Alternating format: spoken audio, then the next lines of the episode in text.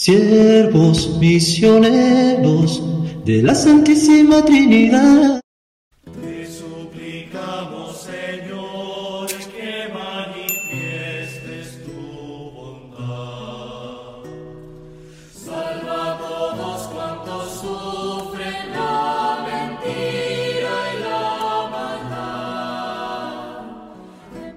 Este es su servidor, el Padre Roberto Mena, siervo misionero de la Santísima Trinidad. Nos encontramos en la misión parroquia Nuestra Señora de la Victoria en Compton, California. Ya nos encontramos en este martes de la décima semana del tiempo ordinario y tenemos la memoria obligatoria de San Antonio de Padua. Y le pedimos a él que nos bendiga y que nos ayude. Orando, Dios misericordioso y eterno, tú que has dado a tu pueblo en la persona de San Antonio de Padua un predicador insigne y un intercesor poderoso, concédenos seguir fielmente los principios de la vida cristiana para que merezcamos tenerte como protector en todas las adversidades por nuestro Señor Jesucristo, tu Hijo, que vive y reina contigo en la unidad del Espíritu Santo y es Dios por los siglos de los siglos. Amén. Un poquito de la vida de San Antonio pues poseía un talento eminente, tanto que podía valerse de la memoria en lugar de los libros, sabía expresarse con una abundante gracia de lenguaje místico. Nació en Lisboa, Portugal, en el año 1195, en el seno de una familia bendecida por Dios con cierto bienestar económico.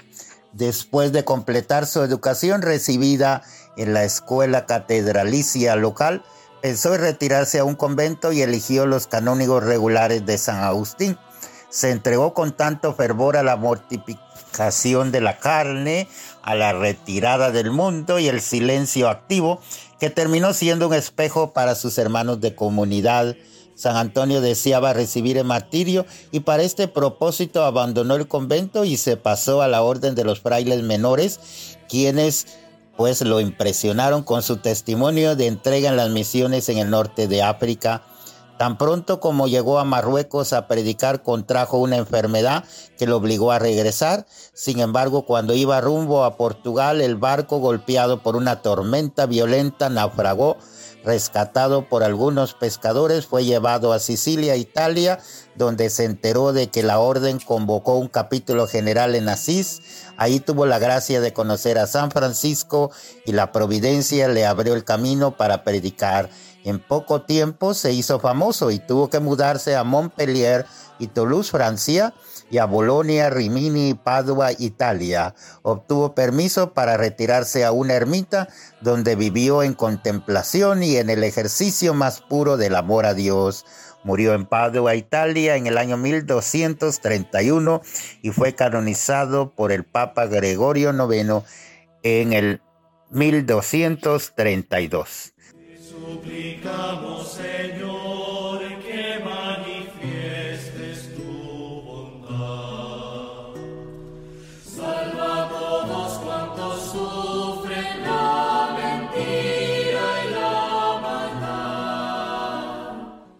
Ahora nos vamos al Evangelio según San Mateo, capítulo 5, versos del 13 al 16. En aquel tiempo dijo Jesús a sus discípulos, ustedes son la sal de la tierra, pero si la sal se vuelve sosa, ¿con qué la salarán? No sirve más que para tirarla y que la pise la gente. Ustedes son la luz del mundo. No se puede ocultar una ciudad puesta en lo alto del monte.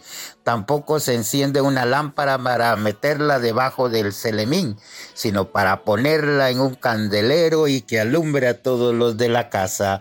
Brilla así su luz delante de las personas para que vean sus buenas obras y den gloria a su Padre que está en los cielos. Palabra del Señor, gloria a ti, Señor Jesús. Pues tras declarar bienaventurados a sus discípulos, Jesús les recuerda la responsabilidad del don recibido, la luz de la fe, que debe brillar, la alegría de la nueva vida, de la salvación, que debe generar una vida nueva. La sal conserva la vida y la libera de la podredumbre. La luz da orientación y sentido. No es que los creyentes en Cristo tengan que ser como un deber moral sal y luz. Jesús nos dice que ya lo somos. Es un don ya recibido. Y aquí podemos concluir que la sal significa vigor, sabor, perseverancia y calidad de vida en el verdadero discípulo del Maestro, que está invitado a ser sal de la tierra y luz del mundo. El discípulo del Señor no puede ser alguien que se guarda la luz para sí mismo, sino que es para que la haga resplandecer en medio de su pueblo, de la comunidad, de la humanidad. Hoy le pedimos a San Antonio de Padua que pida por nuestras necesidades. Y así como él fue un gran predicador, que fue sal de la tierra y luz del mundo, que sea la guía, la luz y la sal para nosotros, para que no nos cansemos de predicar el Evangelio y denunciar lo que destruye a nuestra sociedad. Lo pedimos por Cristo nuestro Señor y recibamos bendiciones del Dios misericordioso, Padre, Hijo, Espíritu Santo. Amén.